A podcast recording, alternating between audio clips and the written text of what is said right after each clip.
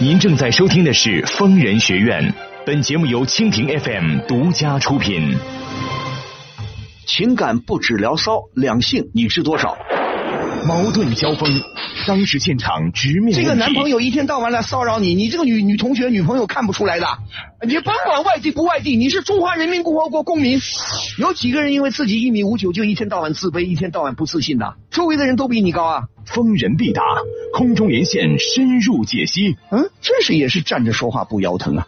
啊，腰疼吗？好好给我看点报纸，听听新闻，买个收音机啊，长长见识，有点头脑。五年过去了，你还不懂得什么叫爱，那就干脆离婚吧，多么痛快啊！尽在蜻蜓 FM 疯人学院。学院。好，北京时间二十一点，各位听众朋友，晚上好，我是万峰，欢迎您收听由蜻蜓 FM 独家出品、情咖 FM 联合同步播出的疯人学院节目。我们疯人学院的播出时间仍然是每周五、周六晚上北京时间二十一点到北京时间二十二点三十分播出。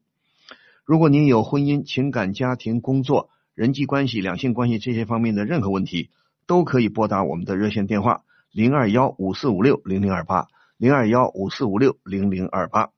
同时呢，您也可以在周一到周五每天上午十点半到下午六点提前拨打电话和我们的导播进行预约。以便参加到周五和周六晚上的直播当中来。您在收听节目的时候，还可以在直播的页面跟我进行实时互动留言啊。如果您支持我，还可以用所谓的小礼物走一波。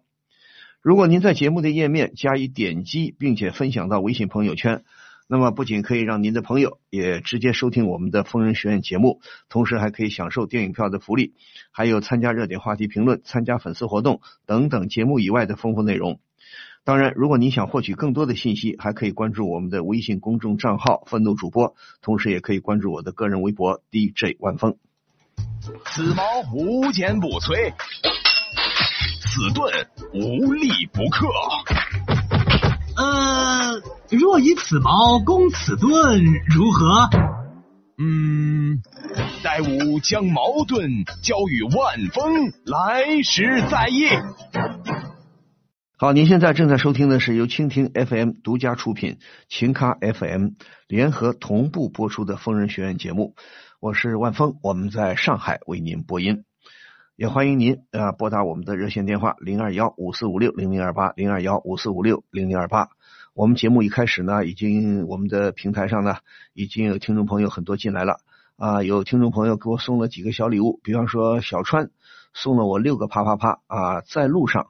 送我一根棒棒糖啊，谢谢了。好，我们下面来接听热线。喂，你好。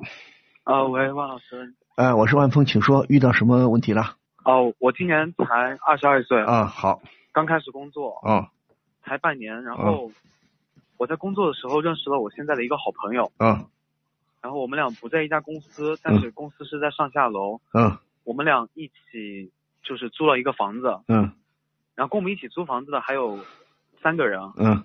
然后就合租嘛，然后有一个是一个很可爱的小女孩的那种，嗯，我们俩就是我和我朋友很快就跟她成成了那种特别好的朋友关系，嗯，我很喜欢她，我想追她，嗯，让她做我女朋友，嗯，但是我没有想到的是，我哥们竟然也喜欢她，嗯，而且就是比我先一步的去追她，追这个女孩，嗯，然后。就希望我，然后他他希望我去，我祝福他嘛。嗯。嗯。但是我也喜欢他。嗯。我不知道该怎么去和他说。等一下，呃，小伙子，你说你刚工作半年是吧？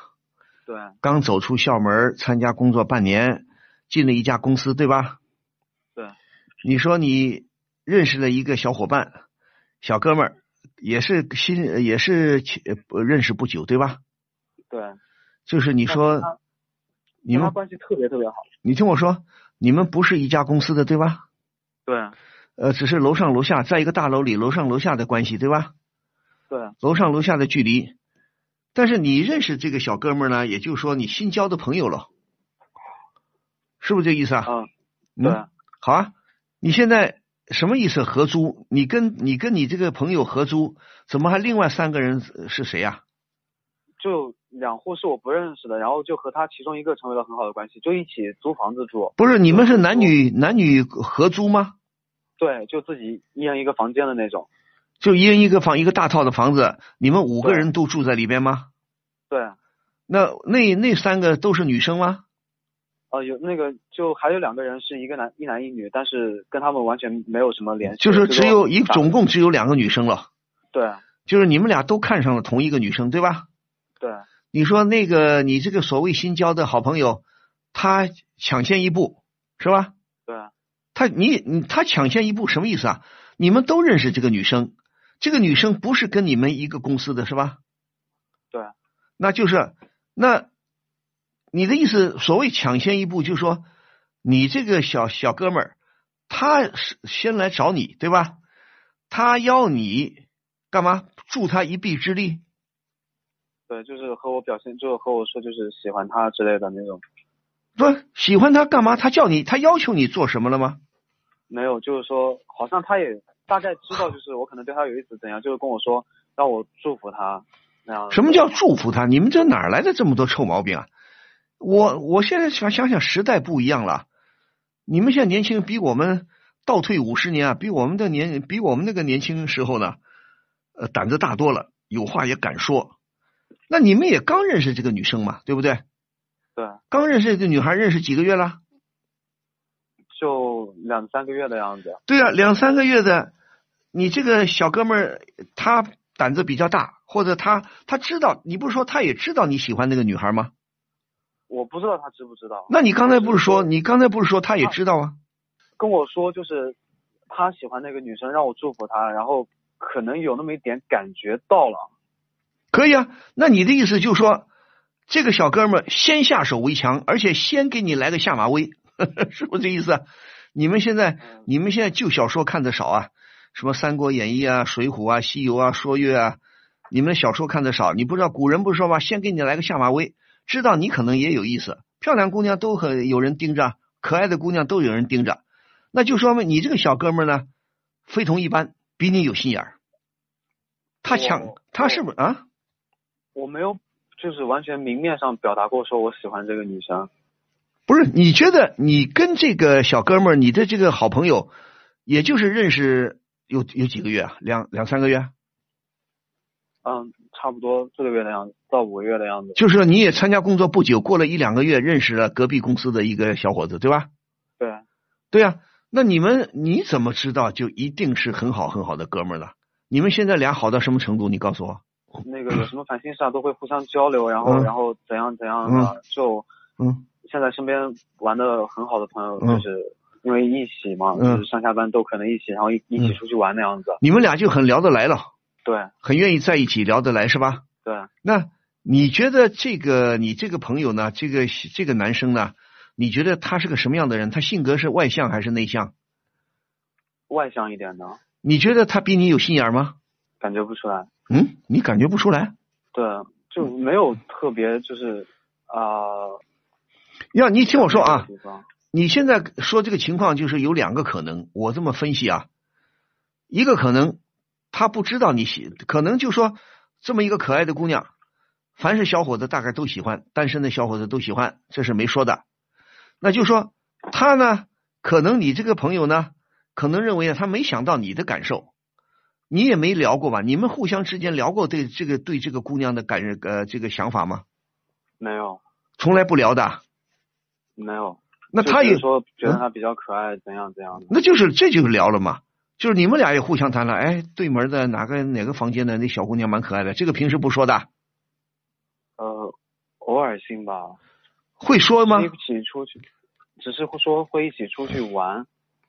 不，什么叫会一起？你们跟这个姑娘出去玩了吗？对，就是一块出去吃饭啊，或者怎样怎样。就是你们三个人呐。对。你们三个人会会约这个姑娘一块出去玩是吧？对，就我们三个人一起出去玩。嗯，好的。这个那这个小伙子告诉你就说我喜欢他，希望你祝福我。他说这个话说了多长时间了？呃，不到两个月吧。好，那你的你当你的反应，当时你的反应是什么？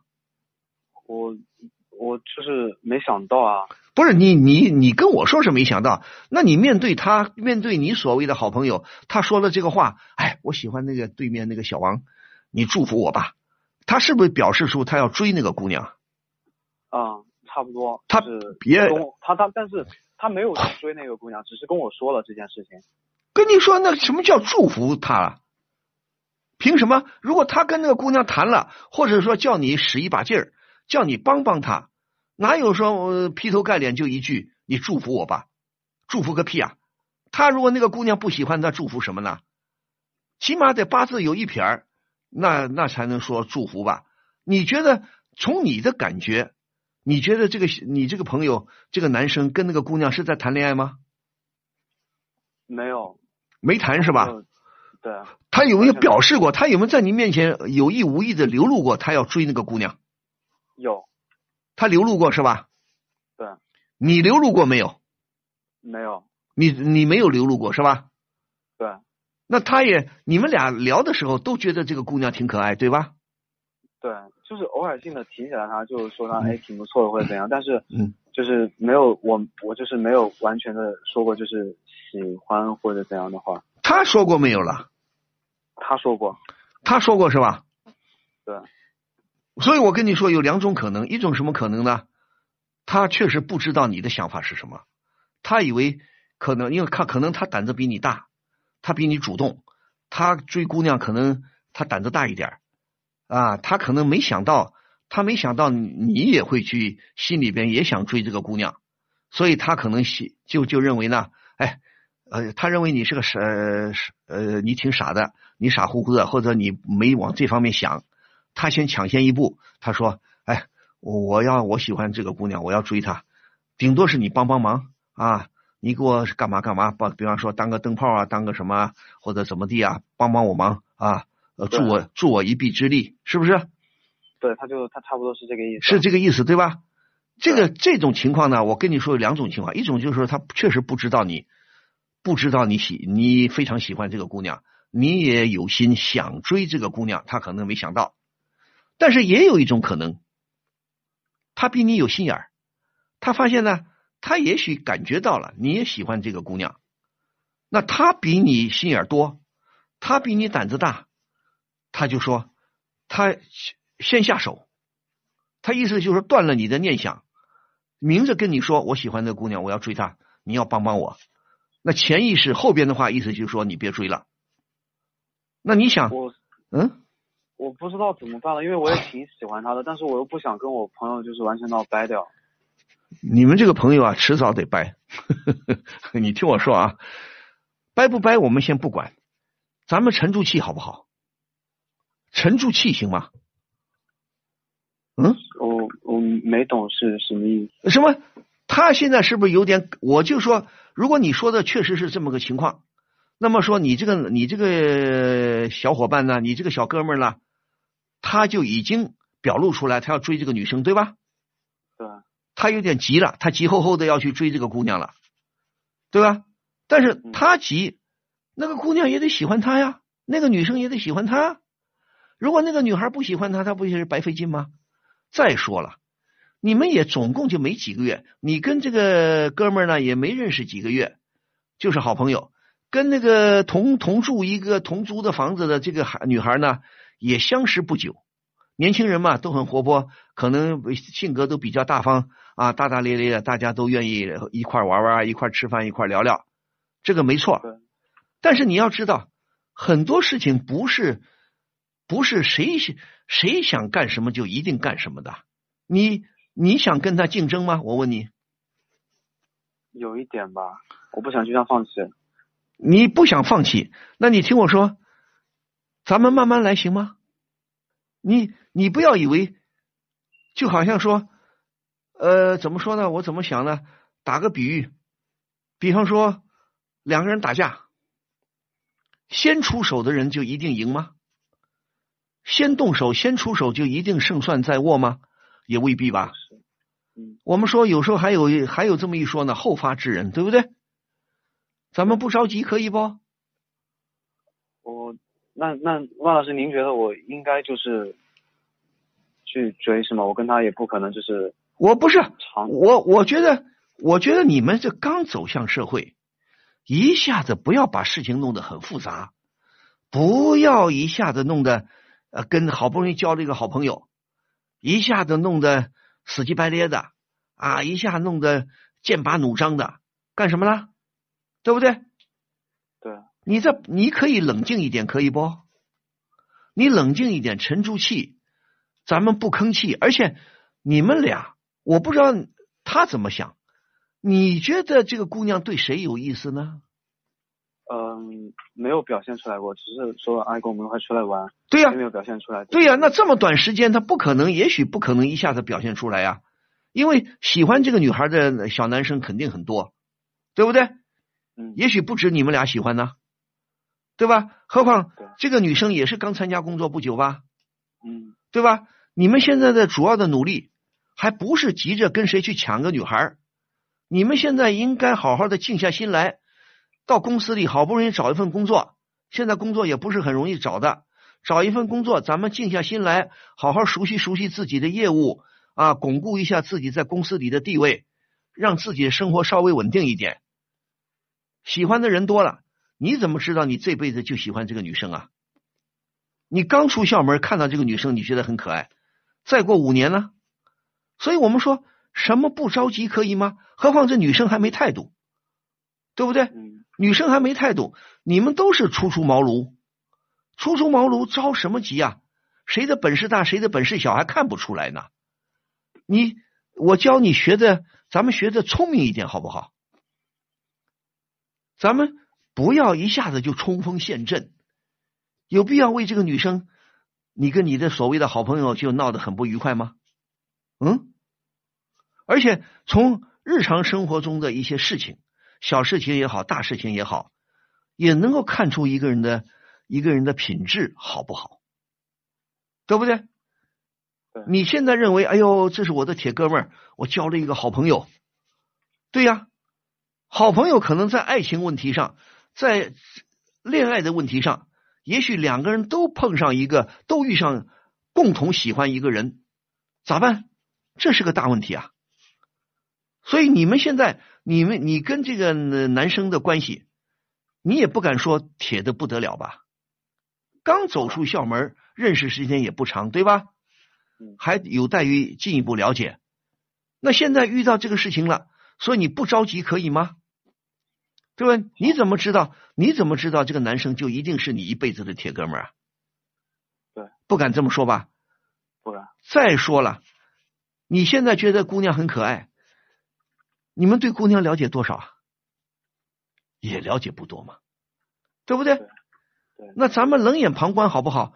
现在我也不说你，咱们说刚参加工作啊，别到处别到处树敌啊，交一个朋友，当然或者某种意义上说，呃，交一个好朋友也不是很容易。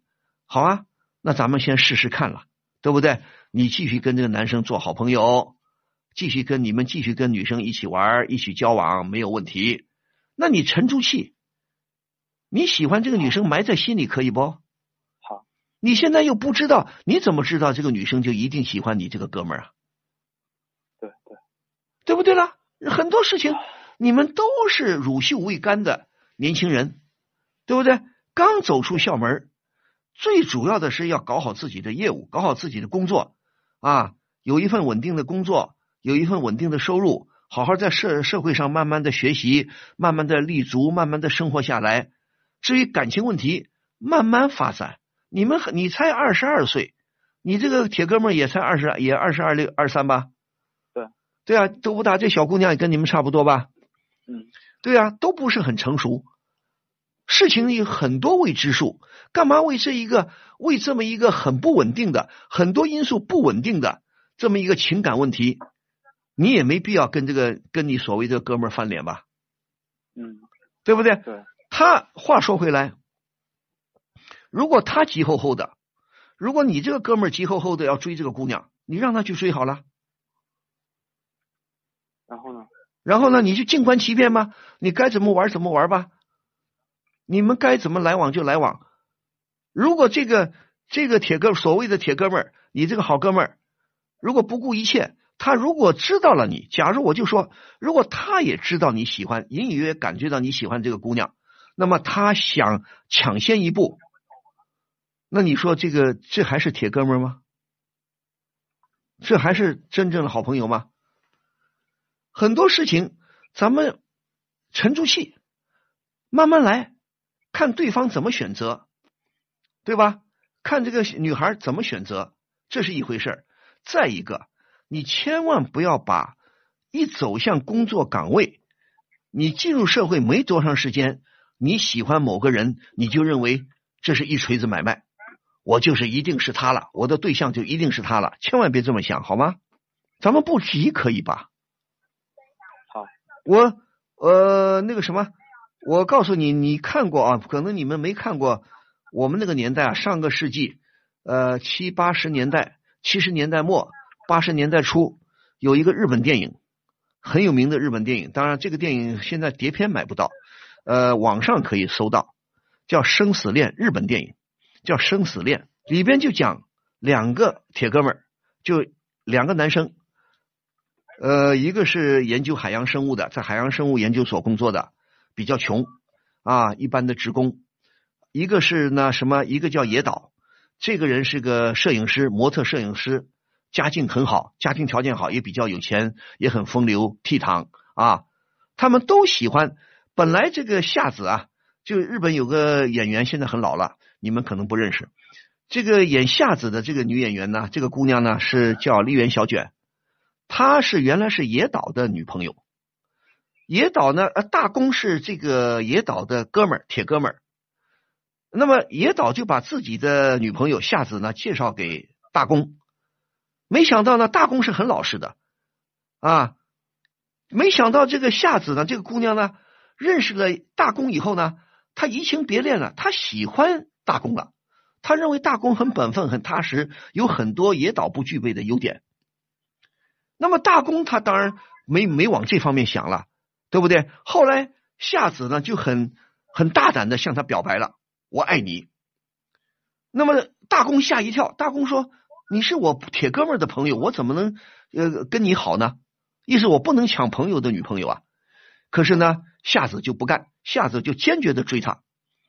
最后呢，大公不得不接受。大公也确实爱夏子。那么后来野岛知道了，野岛也很无奈。这就是考验他们的所谓是不是铁哥们了。野岛心里当然也不开心，但是毕竟。他们都是有教养的年轻人，这个教养很重要。我们现在我们的年轻人很多人是没有教养的，非常可怕。那么这一对铁哥们儿，最后呢，野岛理解了，野岛也理解了，知道强扭的瓜不甜，下次不爱我，爱我的铁哥们儿，他也成全了大公啊，就象征性的，他打了大公一拳，就这个事事情就了结了，意思就说。那你们成全你们吧，他主动退出，但是他跟大公野岛跟大公仍然是好朋友。当然了，最后的结局是个悲剧了。这个他们共同爱的这个姑娘呢，夏子呢，她是一名化学化学工程师。有一天呢，在实验室里做实验，化学实验不小心爆炸，夏子身亡。那的这个当然是编故事了，但是编的很令人深思啊。最后野岛下野岛和大公呢？都非常怀念啊，这个夏子，电影就完了。所以就说你现在不着急，你刚踏向社会，你就遇到了啊，你跟跟你的所谓哥们儿共同爱上一个姑娘，该咋办？咱们说这样好不好？你也不知道该如何处理，那你既然来问我，我就告诉你，咱们不着急，静观其变，慢慢来，可以吗？好。假如说，如果你不听我的，你跟你的所谓哥们儿去争，有啥意思呢？你要去争，最后你们俩也做不成朋友了，对不对？嗯，你们都很年轻，你们未必有我说的这个日本电影《生死恋》里的这些人的情感境界，有这种思想境界、情感境界，对不对？所以说我不是看不起你们，因为你们还没有什么社会经验，情感经验也不大有，所以说不着急，你学聪明一点。我不是教你坏，我教你要沉稳一点，可以吗？好，不要争，好啊，咱们该玩该玩。你就装糊涂。那如果你的这哥们儿他愿意跟这个姑娘去粘，你让他去看他跟跟这个姑娘能好到什么程度，到时候你再看看姑娘到底喜欢谁。好，再说了，就算咱们退一步说，就算这个女孩最后跟你的这哥们儿好了，就让他们好去吧，可不可以呢？好好，天下好姑娘多了呵呵，你干嘛为这个事情？何况你又对这个姑娘、对这个女孩不是很了解，你有必要去争吗？对，你只是表面的感受嘛，对不对？对，是吧？所以当当务之急，好好的工作啊，守住你这份饭碗，咱们自我发展，以后慢慢说，看这个感情走向怎么样。就算是就算是你的哥们儿追不到这个女孩，女孩最后选择你。也未必一切就天下太平了，感情的经历是很复杂的，知道吧？嗯，你才二十二，你以前谈过恋爱吗？谈过，谈过，在大学里谈过几个？两个。谈过两个，不着急行吗？好，我说不着急啊，千万记住我的话，着急了就要坏事儿。好，好自为之啊。好，好，再见。什么？又轮不到我？可我真的是有急事要咨询万老师。怎么电话总是占线？根本没人接呀、这电话不是假的吧？别着急，为了让您更方便的与万老师沟通，除了节目直播时间外，疯人学院现已开通电话预约了。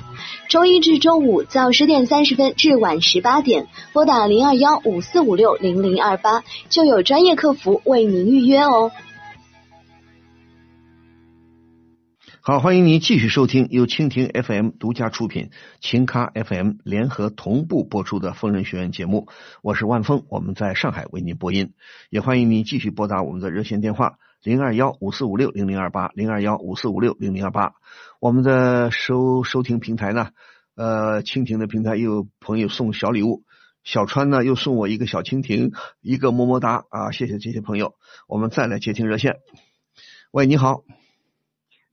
老师你好。哎，我是万峰，请说。嗯嗯，就是我今年二十四岁了。嗯嗯，大学准备毕业了。嗯，我学的是就是临床医学这个专业嘛。你是你学的什么临床医学啊？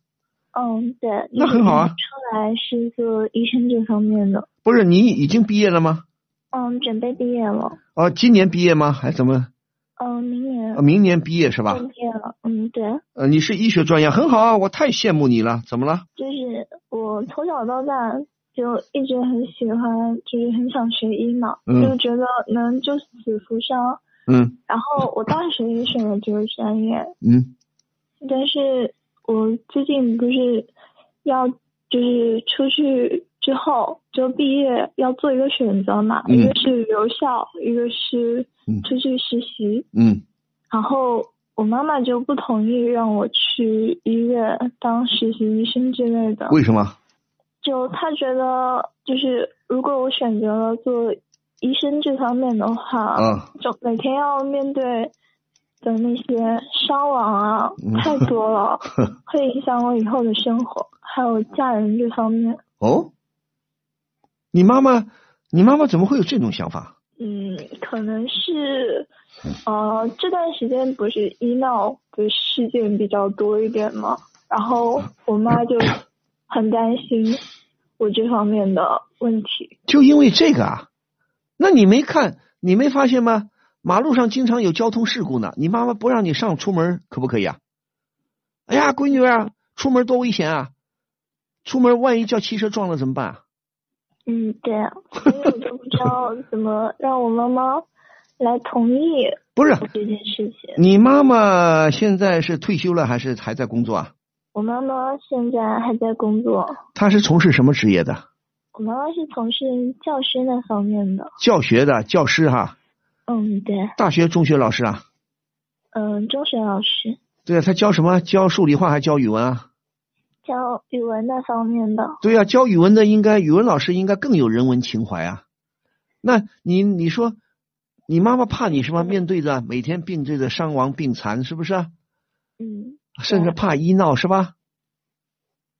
嗯，那你说这是你说当医生是本来这是个很光荣的、光荣的、很了不起的职业啊，谁不会生病啊？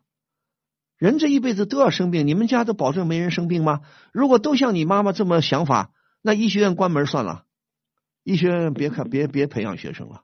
对，但是主要是家里边就只有我一个，然后只有你一个怎么了？又不是送你上战场，你说呵又跟哪里又跟谁谁谁打起来了啊？全世界大战又来了，或者跟哪个国家发生战争了？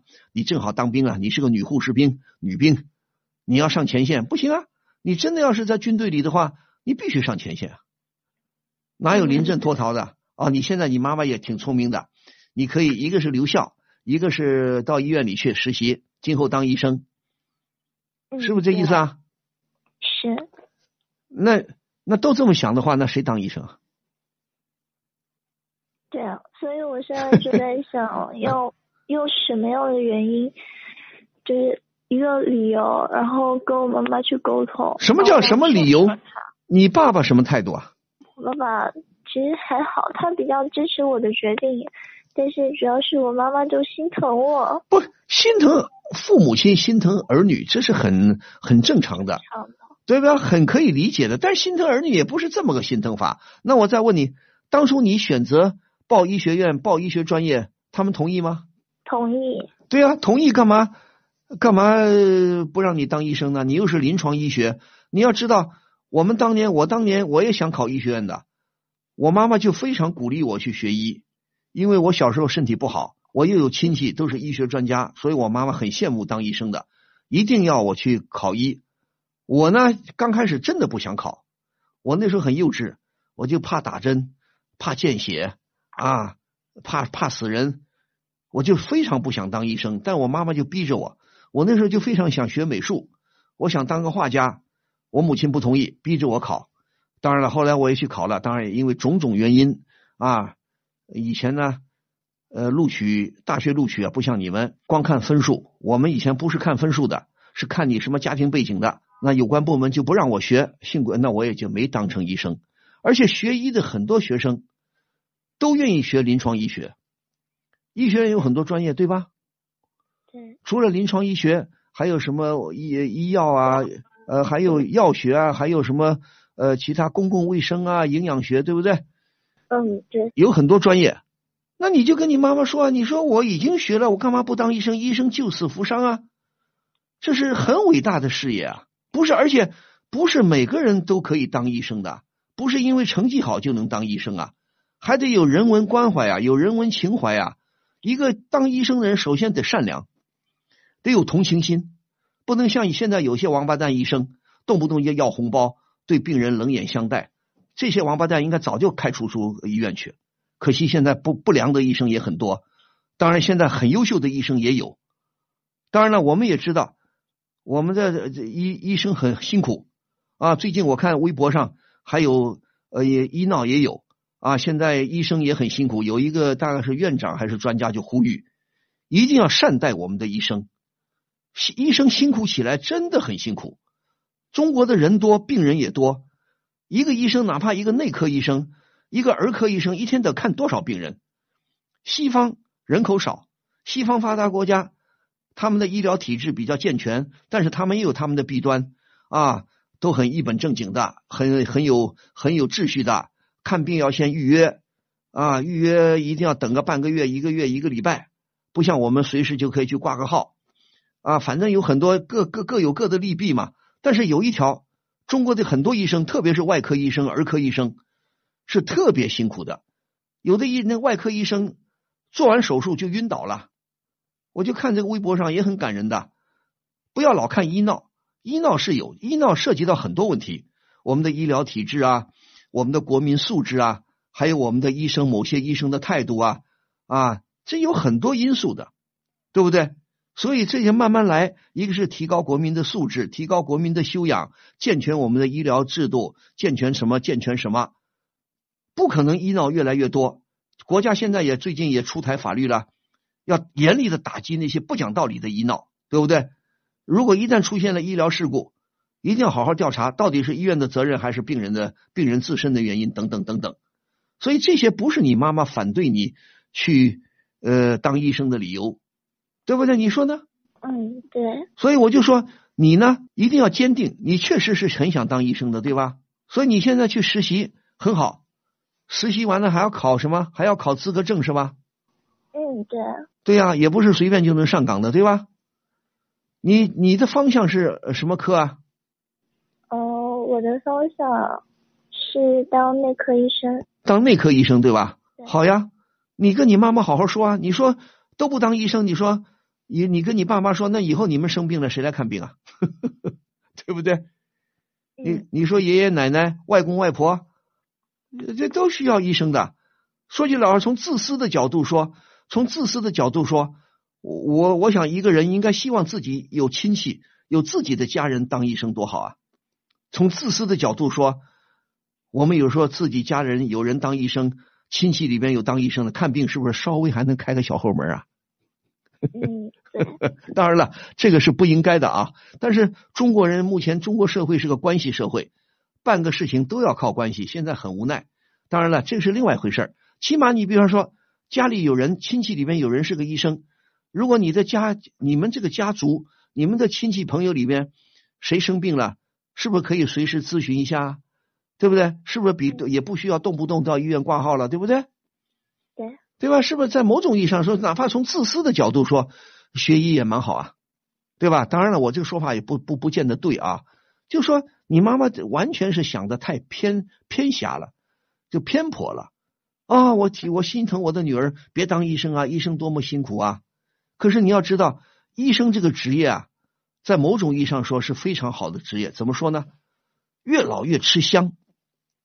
嗯，经验比较多。越老经验越多，只要不得老年痴呆，只要身体还好，头脑清楚，哪怕你退休了还能看病啊，对不对？医生这个职业，在某种意义上说就终身的，就像那个美国的大法官，美国的大法官就是这么回事，只要你是经过经过实践考验的，是个很好的法官，以后升为大法官。大法官据我所知，美国的大法官没有退休年龄的。只要你身体好，头脑清楚，法律条文呃那个你都很熟悉，同时你办案很公平，办案很有经验，一辈子终生的，八九十了照样可以当法官，不像有的职业老了我干不动了我就得退休，对不对？所以说，呃，但我这随便说说啊，就说你跟你爸妈好好说，如果你爸爸没不反对，你争取你爸爸的呃更多的支持好吗？嗯，好。医生很光荣的。虽然有些医闹，医闹毕竟是少数。你想想，多数病人，包括我自己，难得去看个病，我对医生都是很尊重的。只要医生态度好一点，我都很开心的，对吧？谁会没个头疼脑热？谁会不生病啊？如果都那么自私，都怕自己的孩子受苦，那那那以后找医生，医生一代一代的，一年一比一年少了，对吧？勇敢一点。跟你妈妈说，你说不行，我就是要当医生，我不然白学了。你学了五年是吧？哦，对。临床医学是不是五年了？哦，六年吧。你是本硕连读吗？嗯嗯，对。你是六年，你是六年啊？呃，就是加上实习的话，一共是六年。六年是包括研究生学历吗？嗯，对。然后，但是硕士的话要考。对呀、啊，以现在很多专业。都是四年。以前我我们改革开放前，上个世纪我们上大学，呃，工科有很多是五年的，医学是五年的，呃，普通的专业可能有四年四年的，但是那时候五年的也比较多。据我所知，医学医学专业还有八年的，就八年念出来，八年念出来就是博士了，对吧？对呀、啊，所以说培养一个医生是很不容易的，要挑选的。你当年能考上很不容易。你能透露一下你哪个医学院毕业的吗？嗯、呃，我是在上海那边。上海哪个医学院啊？嗯，具体我就不透露了，因为 怎么了？不好意思说，嗯、没必要吧？好，不说了。好，上海这边，我希望你好好去实习，好吧？嗯。我们现在医生啊，说句老实话，中国的医生不是太多了，而是太少了。按人口的比例，我们的医生并不多。而且现在医生呢还要培养什么呢？为了考虑中国人口太多，医疗资源不是太多啊，不成比例，所以呢，现在呃好多年前、好几年前就开始有个什么呢？叫全科医生的概念，对吧？嗯，对。全科医生啊，就说一个，比方说社区医生，现在最好不要大家一看病都跑到大医院里去了，最好是社区就能解决。那么社区医生呢，不可能偏科，不可能说我是内科，你是外科，最好是有一些医生是全科，哪一科都懂一点，对不对？好啊，勇敢一点，跟你妈妈说，你说我就是要干这一行，对吧？你跟你妈妈说说医生的好处啊，我就不相信你妈妈认为医生一无是处，这个职业就是一点都不好。没有，你你的那些亲戚朋友，他们那些亲戚怎么说？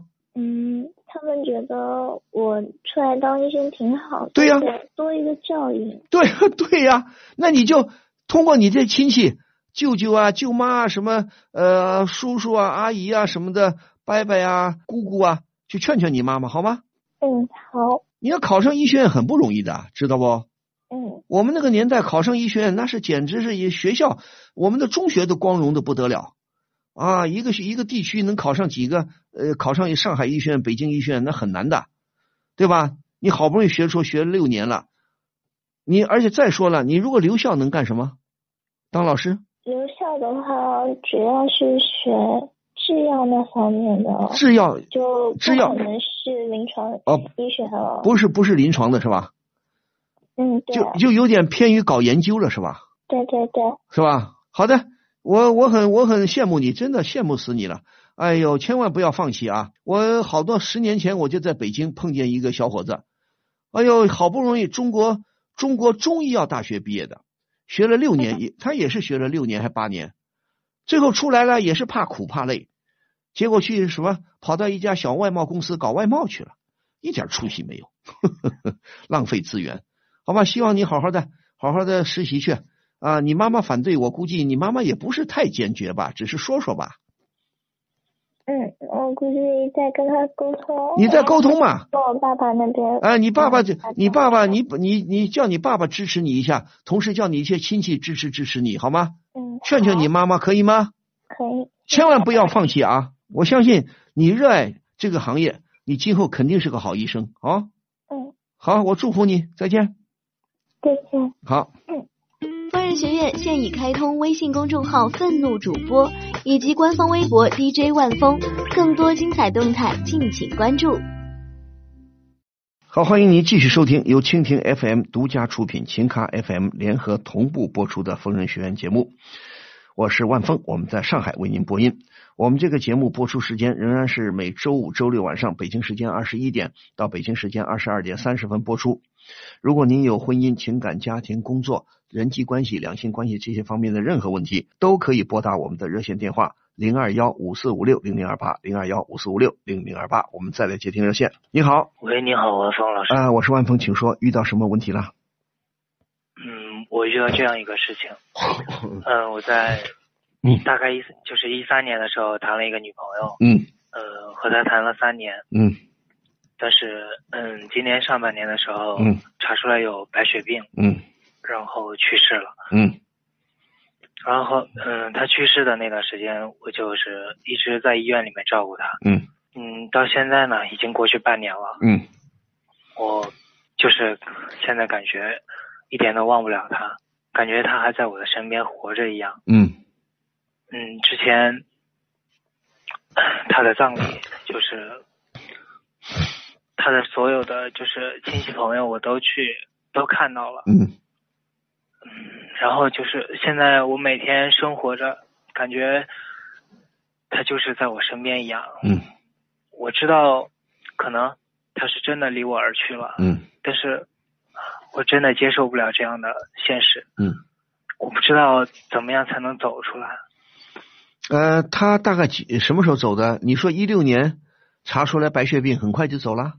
去是去年年底的时候，去年年底，现在去年年底走了，那么现在也还一年。不不不，嗯，是今是今年，去年年底才查出来的，然后今年今年年初的时候走的。年初的时候走的，对，那现在也就半年多过，快一年，也将近快一年了，对吧？嗯，对，差不多半年时间。不是一年了吧？年初走，几月份走的？今年四月份。四月份，那对半年半年多了啊，大半年了，对吧？呃，他生病你也在照顾他是吧？对，一直都在他身边。嗯，好的。我发现小伙子，我很欣赏你，你是一个用情很深的人，你是很有感情的人，用情很专。确实，我发现你很爱你的女朋友，对吧？是的。好的，你今年多大年纪了？我今年二十七了。二十七了，好呀，现在也工作了，是还在工作吗？对对对，在一个个小公司里。好，你听我说啊，嗯大半年的时间，你最爱的人走了，完全可以理解，你还想着他。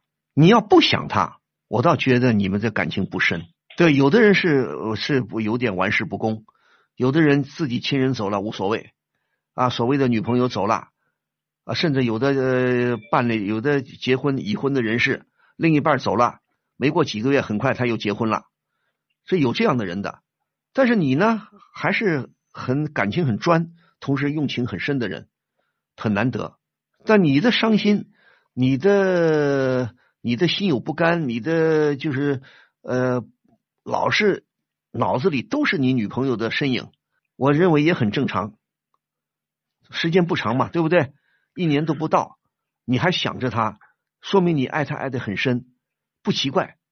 那么你现在就说，你认为现在就说你对他的感情你很伤感，目前有多么严重的影响你现在的生活和工作啊？我感觉这不是一种影响吧，嗯。但是就有的时候可能嗯。吃 我吃饭会摆两双筷子，嗯。会摆两个碗，啊，然后有时候就是经常会一个人坐在这儿发呆，嗯然后抽烟。嗯有时候上班的时候吧，可能就会也是发呆。嗯就这半年就是八个月过得非常的，嗯感觉就是和以前完全是两个人。嗯我知道这样是嗯不对的，嗯但是我真的是忘不掉他。没关系。你现在也许今后几年你还是会想着他，这都很正常。但是我希望你还是怎么说呢？也许我不该这么说，我希望你还是理智一点。人走了，当然不可能复活，对不对？生老病死，这是人生的常态。我们要想开一点。你可以有很多，你可以有很多方法来纪念他、怀念他，但是不需要老是处于那种伤感的状态。如果你认为，就像你说，我老是坐那发呆，我老是干什么都提不起精神，我老是什么？一个是你可能现在呢，他走的时间不长啊，你还在沉浸在这个伤感中，还没走出来。时间可能慢慢的随着时间的呃延伸，你可能慢慢会走出来。如果你现在觉得还是很困扰，那这样的好不好？我建议你去看看心理医生，可以吗？嗯，如果可，看看看看心理看看心理医生很好。你听我说啊，看我再强调一遍，看心理医生，这是国际上呃一般文明国家、发达国家都公认的一个很好的办法。就说任何人生活中、工作中或者事情遇到什么困难的事情，自己一时想不通，或者没办法，或者怎么怎么地，都可以去找心理医生咨询，不丢人。哪怕你你看那个发达国家，欧美发达国家，哪怕就不是情感问题啊，其他的问题都要找很多事情都要找心理医生咨询。只要你觉得我因为某个事情影响到我的心情了，影响到我的工作了，影响到我的生活了啊，那你就应该去找心理医生咨询。而你自己又不能解脱，你自己解脱不了，那就应该找心理医生了。而且还有一个。按照心理医生的办法，或者你自己呢，也要看看一些书，比方说一些心理心理学方面的书啊，或者一些我们说呢，为什么我叫大家要看看好的小说呢？好的这种爱情故事呢，都要去从书中也可以学习一些方式方法，怎么去解脱自己，知道不？我理解你，我理解你，你你可能有人会说，哎呀，万峰啊，你站着说话不腰疼啊，你没遇到这个事情啊。其实人呐。但凡一个人，如果说人生阅历多一点，情感经历丰富一点，都会有这种像刚才你遇到的这种事情啊，不一定说对方没了，有时候你比方失恋啦，啊，失恋了也可能会有这种心理啊，啊，老想着对方啊，对方不爱你了，你还爱他，对不对？那也有这种情况啊，对吧？所以你现在是爱的很深，而且你爱的人时间是我的。他是我的初恋，呃，对啊，你的初恋，你听我说啊，所以我们说，我们要承认现实，对不对？人人走了，你不可能再复生。如果你要老纠缠在这里边，那你就是等于不能解，你让自己钻牛角尖了，你自己不能解脱自己了，那很不好。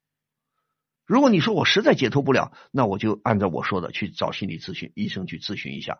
而且看心理医生不是看一次两次，像你如果说你的问题比较深了，陷的比较深了，你可能要看好多次。有的问题小问题啊，看个一两次医生，如果你聪明一点。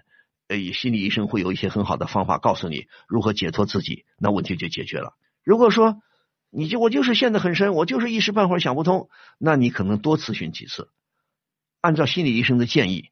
另外呢，也是老生常谈了，自己还是应该什么呢？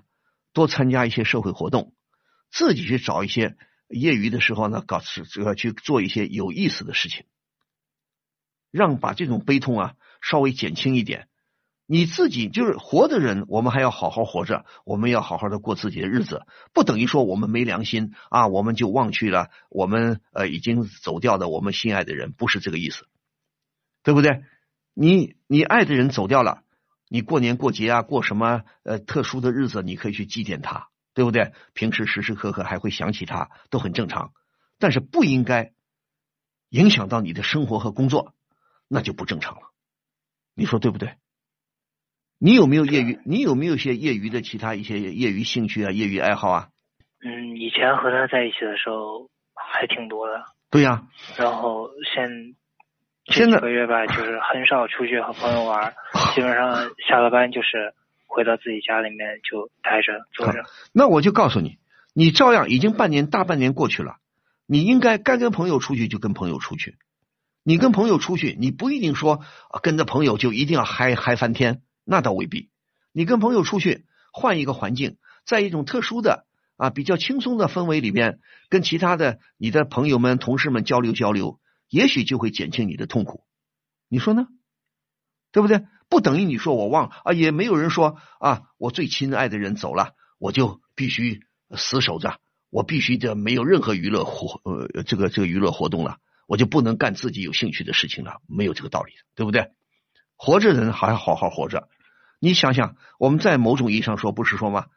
你心爱的人走了，他去另一个世界了。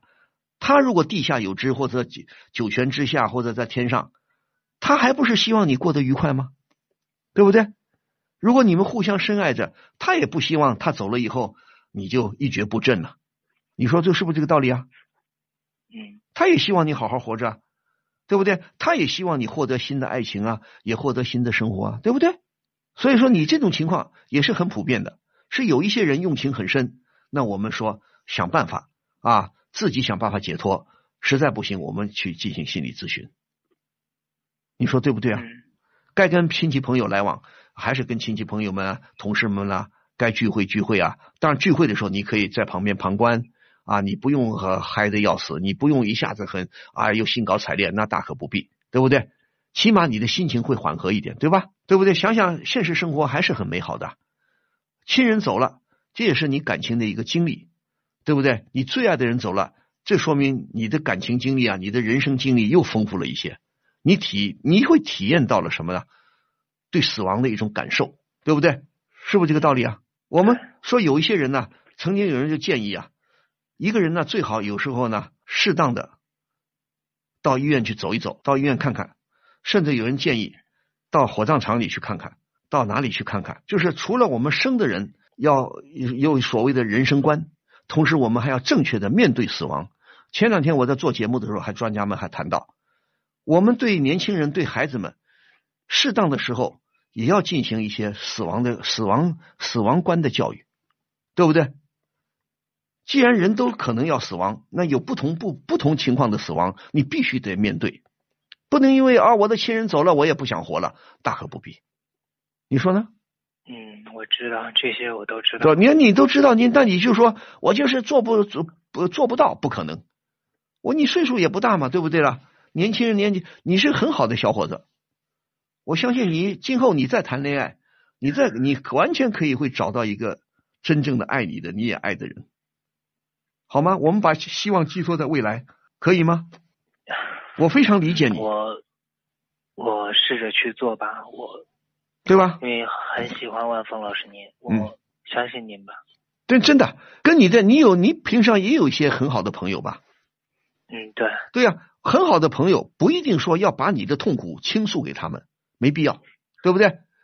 你的痛苦就是你的。我们说欢乐，我们分享给让别人分享；我们的痛苦不一定让别人分享，但是我们可以跟别人正常的交往，减轻我们心中的痛苦，可不可以啊？嗯，是不是这个道理啊？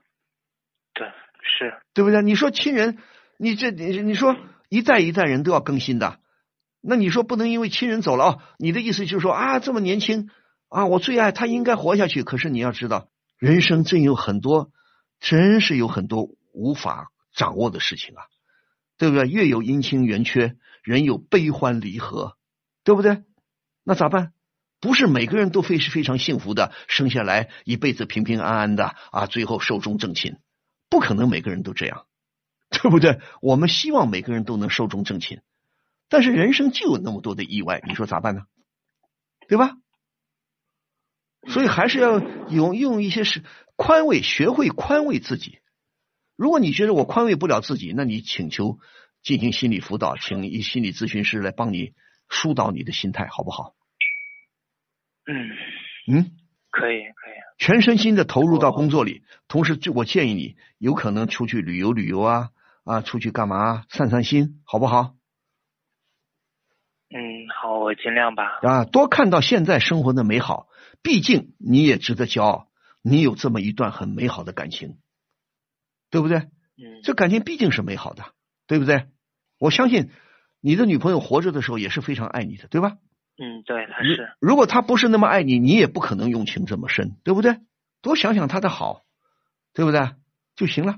一该纪念、该悼念她的时候，该纪念她的时候就纪念纪念。平时把她埋在心里，好好过你的现在的日子，好吗？嗯，好。好，我也祝福你想开一点。好。好，再见。嗯。嗯，谢谢万峰老师。不谢，再见。此矛无坚不摧，此盾无力不克。呃，若以此矛攻此盾，如何？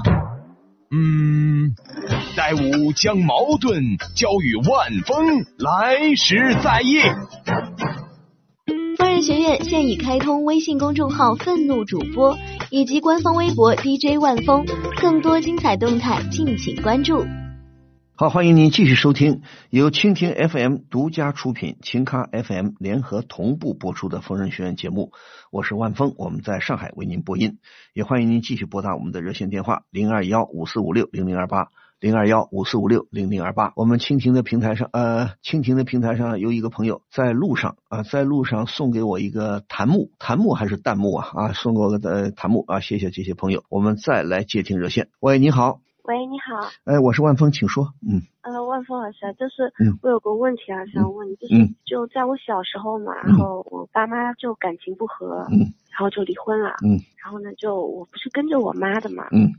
然后呢，就这么多年，然后我妈就是又当爸又当妈，然后就把我弄大了。嗯。嗯，然后就是我现在已经上班了，然后我就非常就是鼓励我妈，就是去找一个。嗯。然后我妈是拒绝的，可是后来被我说着说着，她就是真的找到了一个人。嗯。然后呢，就是想要跟他在一起，可是这种时候就我心里就突然不舒服了，就有种呃我们俩之间要插进来一个人的那种感觉。嗯。嗯，然后就呃特别想不通，然后就又很别扭。哎，你不是说你妈妈，你小时候父母离异，父母离开了这么多年，妈妈为了照顾你带大你，暂时一时没找对象，导致单身一人。你不是也很体谅，你也很懂事儿，你也是个懂道理的女儿，你也觉得妈妈应该再找个伴儿，对不对？嗯。那但是，一旦找到了，你又你心里怎么又别扭了？就是可能是因为我跟我妈待的太久了，然后呢，但是我有种我妈就不会再关心我一个人，然后就有种别扭吧。你说 不对的，你妈妈凭什么只要关心你一个人呢？那我现在问你，咱们不说别的，你你今后可能只关心你妈妈一个人吗？不大可能，但是我肯定很关心她的。对呀，你很关心，那除非你说我也跟妈妈一样，我妈妈现在早先跟我爸爸离婚了，妈妈单身一人，我今后也不结婚了。我也就要跟妈妈相依为命了，有没有这个情况？也有，但是不多。但是话说回来，你不可能说我就做个老姑娘，我今后永远不结婚，陪着我妈妈，可能吗？嗯，不大可能。那就对呀、你有你的生活，你有你的幸福啊。那你妈妈是不是她也应该？虽然她人到中年，她也应该有她的幸福生活啊。你爸爸走了，是因为这个，我刚才不说了吗？人生生老病死有很多原因啊。尽管你父母呃情感不和啊，这样的孩子很小时候父母离异的也很多，这个情况也不是你这个个别的。那既然妈妈也很体谅你，妈妈也是个好妈妈，但我倒不建议说，我倒不建议夫妻离婚啊。为了孩子，我带着孩子我就先十年八年不结婚，我也不赞成完全这样，对不对？你毕竟一个成年人，不管是妈妈还是孩子，都应该有自己的幸福生活，谁也不能规定啊，妈妈生了爸爸，爸妈生了我就得照顾我一辈子啊。那这个不讲道理啊，太没出息了吧，对不对？只是一下子转不过哎弯来。，对呀、你一下子转不过弯来，我可以理解，我还是很理解。对呀、你也说我跟妈妈这么相依为命这么多年了，对吧？你多大年纪了？我已经二十七八了，对呀、二十七八了。你二十多年，你小时候几岁离的婚呢？爸妈二十五六年过来了，妈妈多不容易啊！嗯，然后我妈就以前也跟老跟我说，就是说什么，嗯，就是我现在也不想找，就找了一个之后就。肯定男方说不定也会带孩子，就不一定那么好，就顾得上我，然后就一直坚持不再婚。对呀、你妈妈是不是原来也在考虑考虑你呀、对不对？对啊，你刚一直在考虑。对呀、考虑你，你想想，二十多年你妈妈单身一人，她日子也难过的，对不对？所以人不能太自私啊！你对呀、你妈妈现在已经为什么你妈妈现在你也不是劝你妈妈嘛？你很懂道理，劝你妈妈找个伴儿，每个人都应该有自己的伴伴侣，对不对？毕竟长辈小辈之间还是有代沟的，对不对？而且没有任何一条法律，没任何一条规则规定，老人长辈一定要带照顾小人照顾一辈子，没有这个道理的。我们现在有些父母很没出息，哎呦，孩子大了，从幼儿园开始一直照顾到结婚生孩子，照顾第三代还不放心，那就太糟糕了。这个自己都不能解放自己，你怪谁呀、但是像你这样，你很懂道理。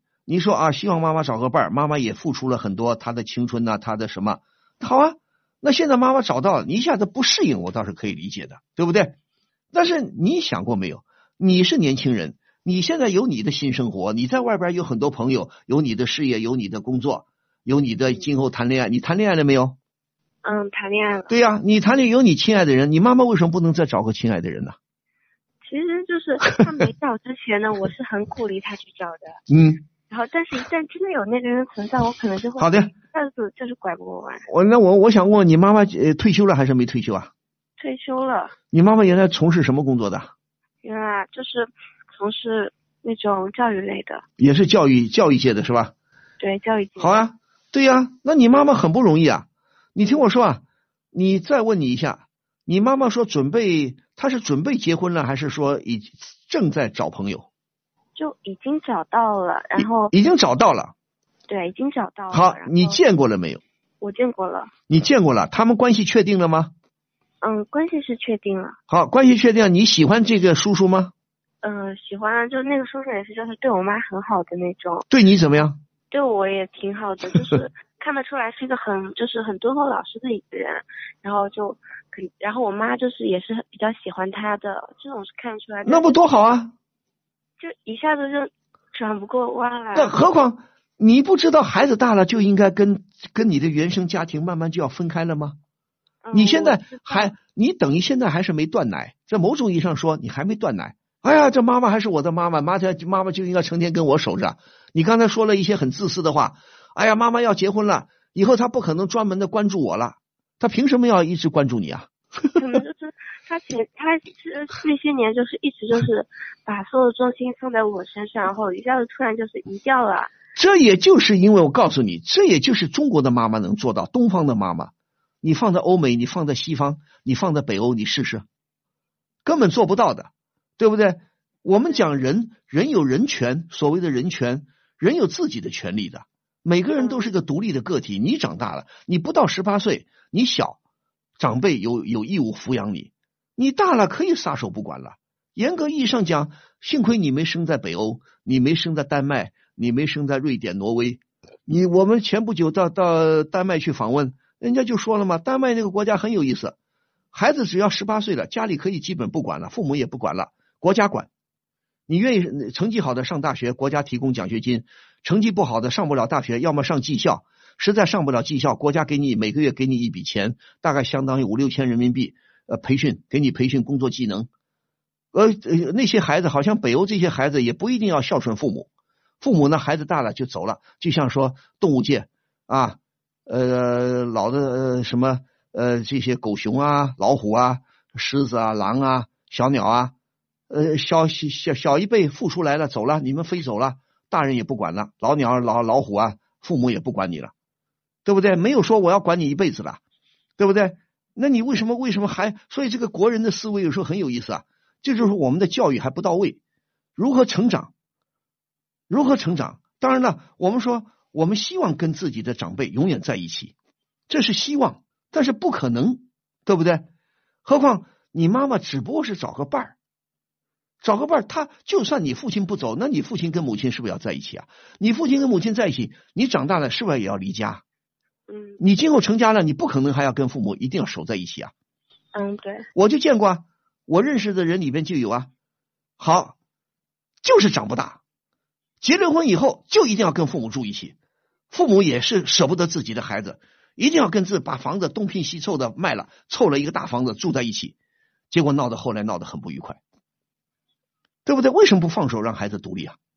对不对？那你现在也应该撒手了，妈妈管你也算对得起你了，在某种意义上说啊，对，也是我妈对我已经已经考虑到你的感受了啊！你不说了吗？万一很早，假说爸爸走了没几年，妈妈那时候还年轻，你也很小，妈妈再找一个伴儿，那个伴儿万一也是个离异的，也是带这个孩子的，妈妈又怕你受委屈，对吧？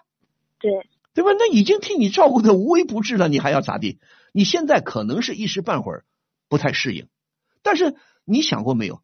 你毕竟不可能永远住在家里啊。就算你们家里房子大也没关系啊，房子大你住你的房间，你的继父，你跟你妈妈他们有他们的生活空间呢。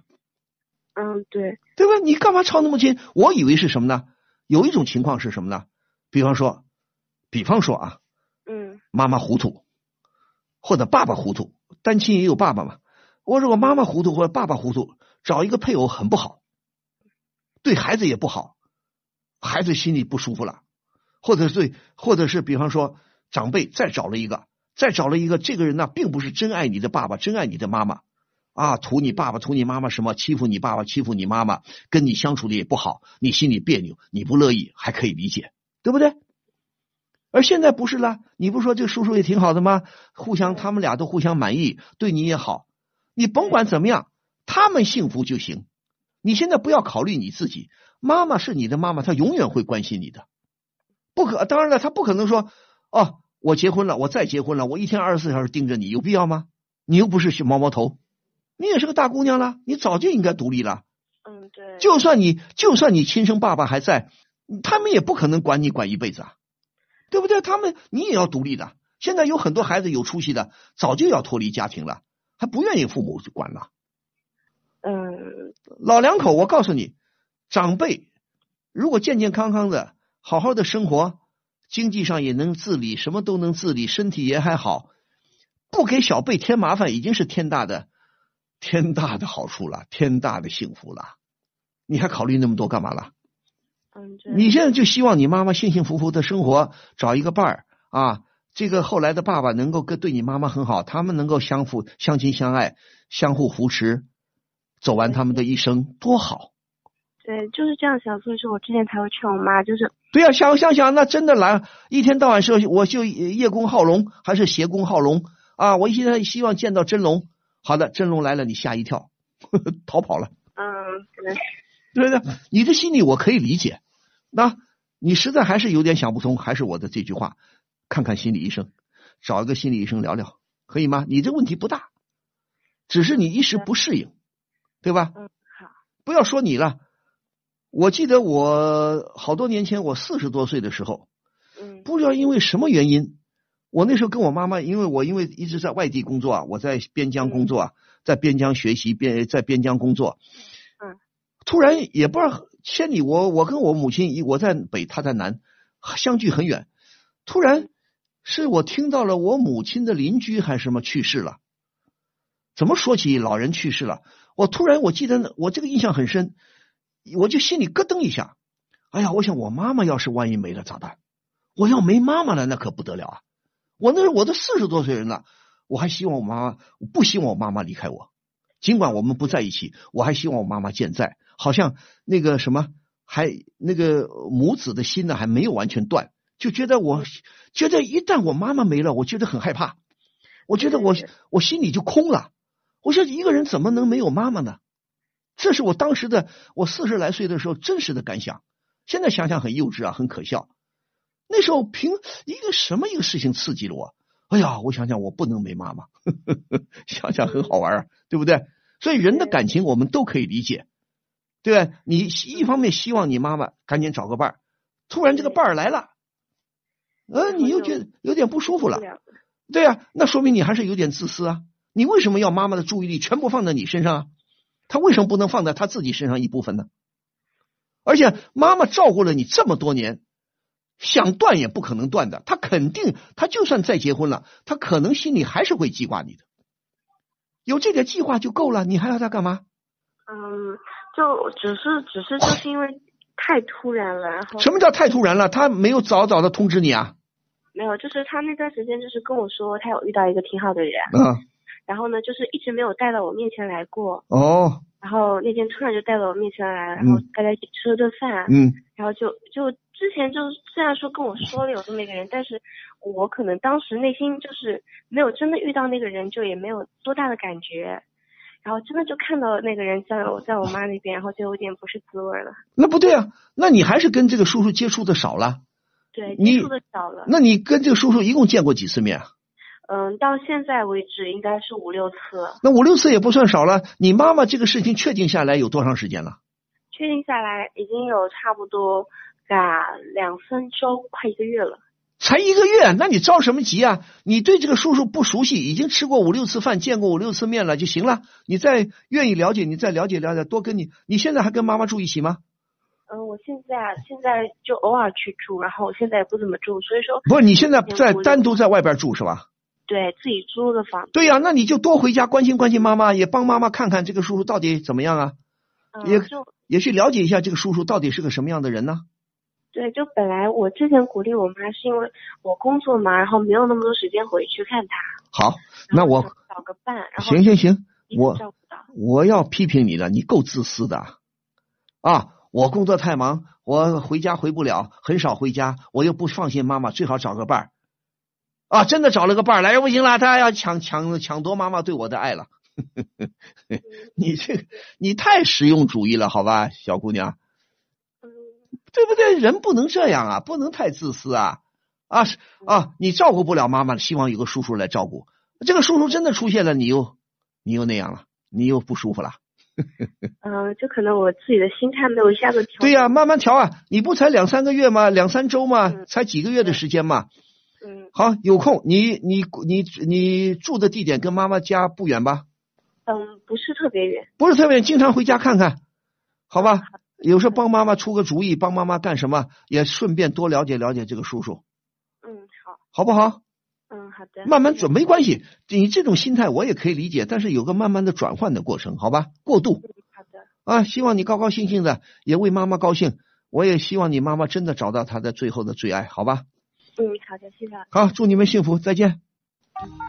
什么？又轮不到我？可我真的是有急事要咨询万老师。怎么电话总是占线？根本没人接啊！这电话不是假的吧？别着急，为了让您更方便的与万老师沟通，除了节目直播时间外，疯人学院现已开通电话预约了。周一至周五早十点三十分至晚十八点，拨打零二幺五四五六零零二八，就有专业客服为您预约哦。好，欢迎您继续收听由蜻蜓 FM 独家出品、秦咖 FM 联合同步播出的疯人学院节目，我是万峰，我们在上海为您播音啊。我们再来接听热线，喂，你好，万峰老师您好，呃，你好，我是万峰，请说。嗯，就是我跟我男朋友接，就是交往已经有一年多的时间了，嗯，然后他是我公司的上司，嗯。然后他已经结婚了，嗯。而且他有一个儿子，还有一个女儿。嗯。然后我跟他在一起，我觉得挺不对的，但是我就是很喜欢他，就是那种控制不住的那种喜欢。嗯。然后刚好他也喜欢我，嗯。然后就追我，嗯。然后我们两个就自然而然的在一起了。嗯。但是，嗯、怎么说呢？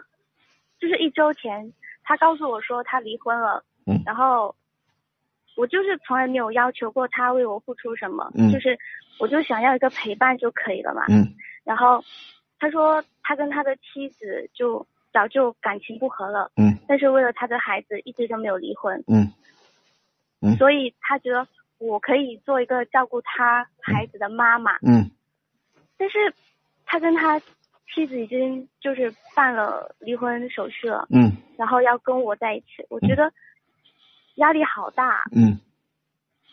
我觉得我做不好一个为人父母的准备，嗯。而且我也不想抚养他两个孩子，嗯。然后可是他却为了我离婚了，嗯。我就觉得我好像也不想嫁给他，嗯，然后我就想问一下老师，我该怎么办？你多大岁数了？啊？你多大年纪了？我今年二十八，二十八。这个你这个男朋友呢？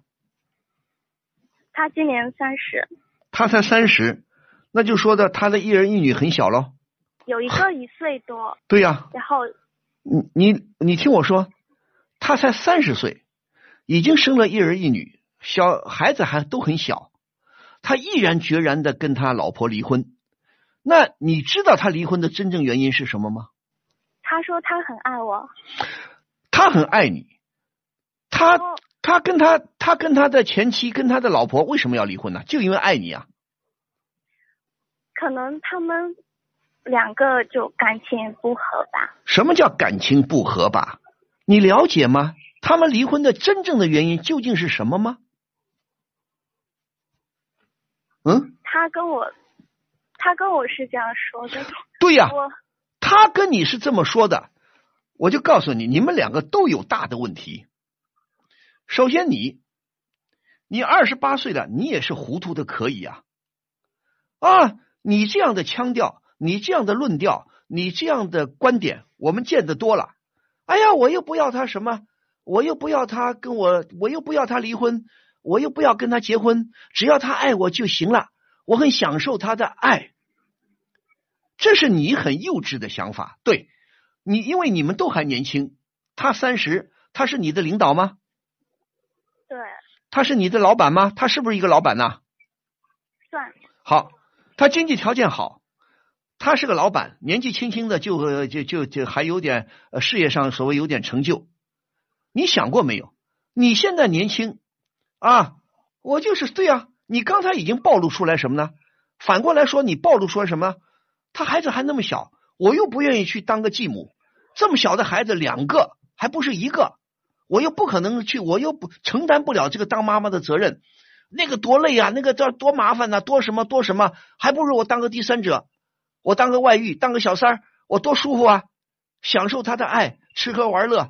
是啊，你现在年轻啊，你可是你已经暴露了你的很自私的想法了，极端的自私。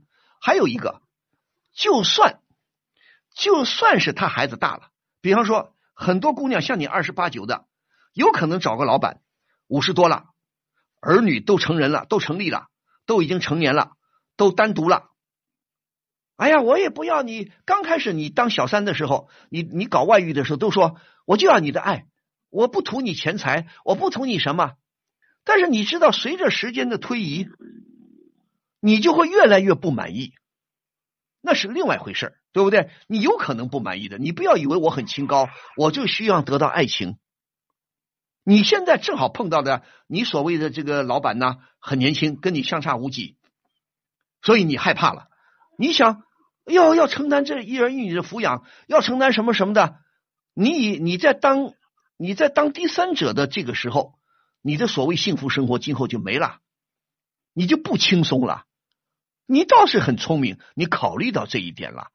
好的，那再话话说回来，你考虑过没有？这个三十岁的你这个男朋友，他年纪轻轻的一儿一女都生出来了，他的大孩子几岁了？他大孩子几岁了？你说小的一岁？大孩子有三岁。大孩子才三岁，你怎么知道？你通过什么途径去证明他跟他太太就是因为感情不好啊？如果他们，但但是他们已经办了离婚手续对呀，然后我现在，你以为你以为他们办了离婚手续就是全是他老婆不好啊？全是像你男朋友说的，就是因为感情性格不合啊？我知道肯定他有问题，但是我好，你再听我说，你们俩偷偷好了几年？两年多。对呀，两年多。如果除非你能去证明，你去侧面了解，你事后也可以证明去了解他究竟为什么和老婆离婚。再说了，一个年纪轻轻的老板，年纪轻轻的人，男士，他能够跟他老婆毅然决然的离婚。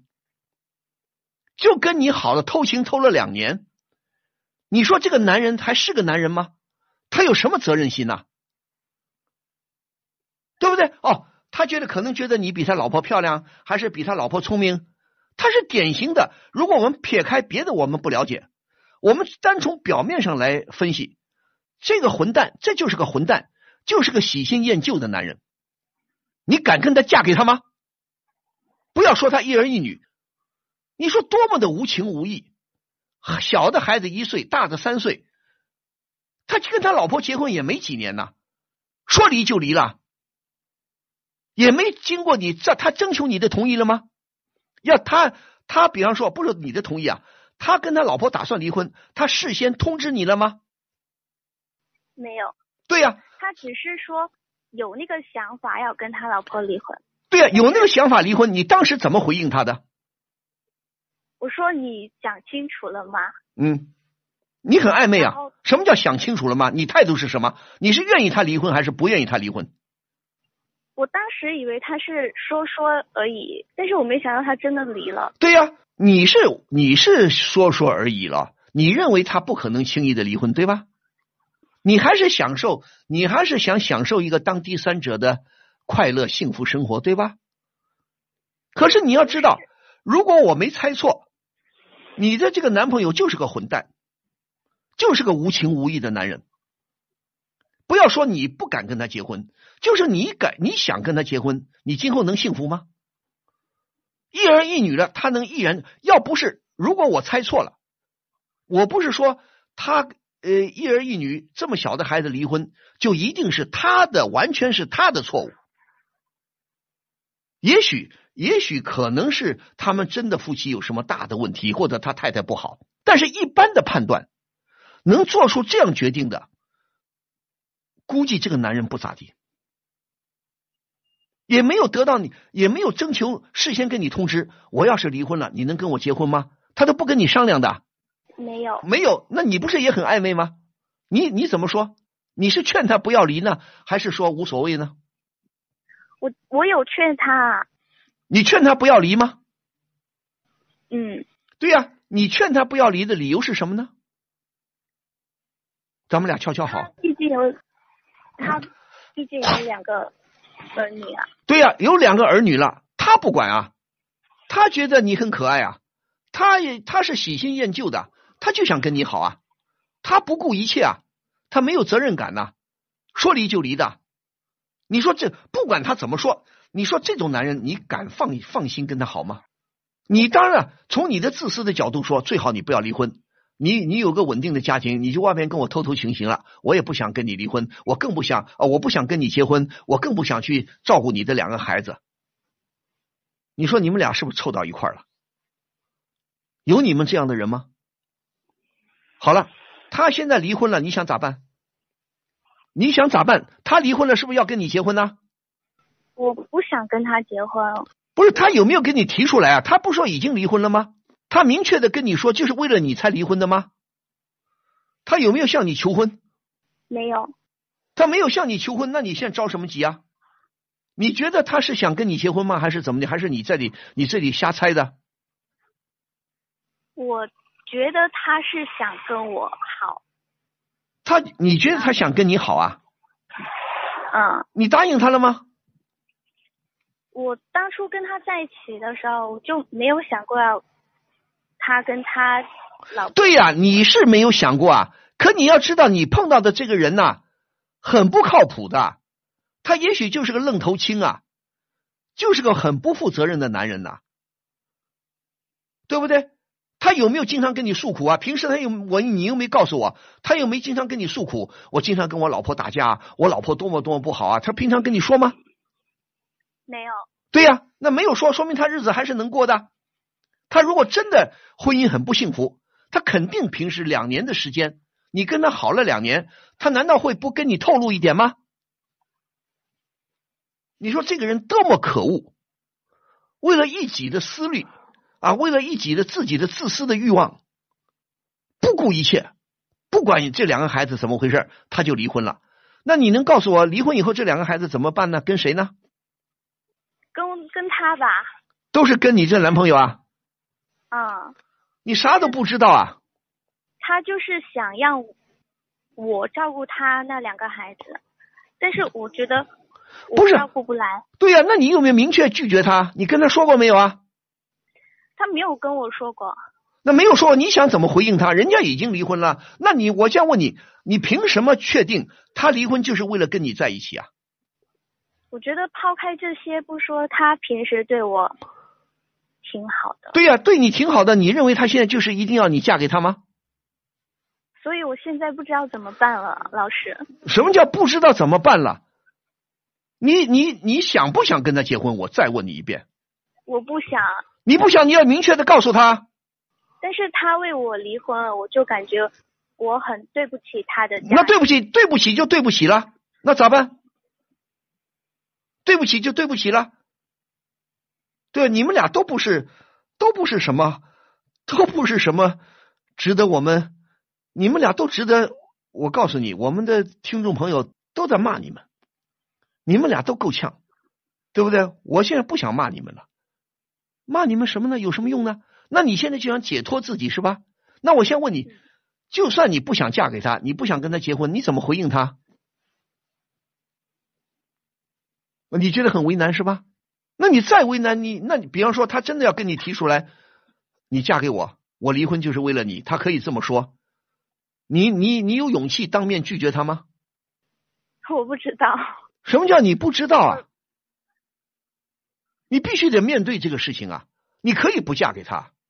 我虽然在批评你、骂你，我没有说你一定要嫁给他。你也知道不好受了吧？你也知道事情麻烦了吧？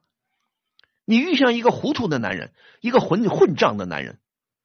这个男人够混账的。这种男人你敢嫁？就算他没孩子，你敢嫁给他吗？不敢。你以后还玩这个事情吗？还玩第三者、玩婚外情吗？不玩了，幼稚的可以，二十八岁的大姑娘了，好好去谈个恋爱多好。你图他什么？图他有钱？图他帅？图他会照顾你？嗯？都有，都有。但是我当初跟他就是因为很喜欢他，就。控制不住。对呀，你很喜欢他，你不可能平白无故的喜欢他。你不承认你很自私吗？你刚才的话已经分明、分明确的表白了。有很多也有一些搞婚外情的，当第三者的。行啊，我就是爱你，我希望你离婚，我希望跟你结婚。还有这么点勇气，你连这点勇气都没有，你不想负任何责任，你是不是该？你是不是该批评你啊？是不是该让人骂骂你啊？你说呢？这回玩玩砸了吧？但是也还来得及啊！你好好的自己收敛收敛吧。你跟他说对不起，我没有说叫你离婚，对吧？我没有叫你离婚，我也没打算跟你结婚。该怎么收拾你看着办吧，好吗？嗯，好。好，再见。别玩这些东西，好好的，年纪轻轻的玩什么呢？啊，自私的要命，图人家有钱，有什么有什么啊？跟你偷偷情，觉得味道很好。一定想到面临负负要负责任了，啊，要抚养他的两个小孩了，要承担什么什么了，幸福美好的生活，吃喝玩乐没了，不干了。好好听着吧，年轻人啊，别玩这些东西好吗？这明摆着，这个男人呢，再怎么说，我百分之九十九的肯定，这个男人不是个好鸟。这个女的，啊，这个小三儿你也够呛，好吧？不说了，你们自作自受。好，今天节目到这里就结束了啊！非常谢谢听众朋友的收听和参与。好，祝您晚安，也祝您周末假日愉快。咱们下个星期同一时间再会。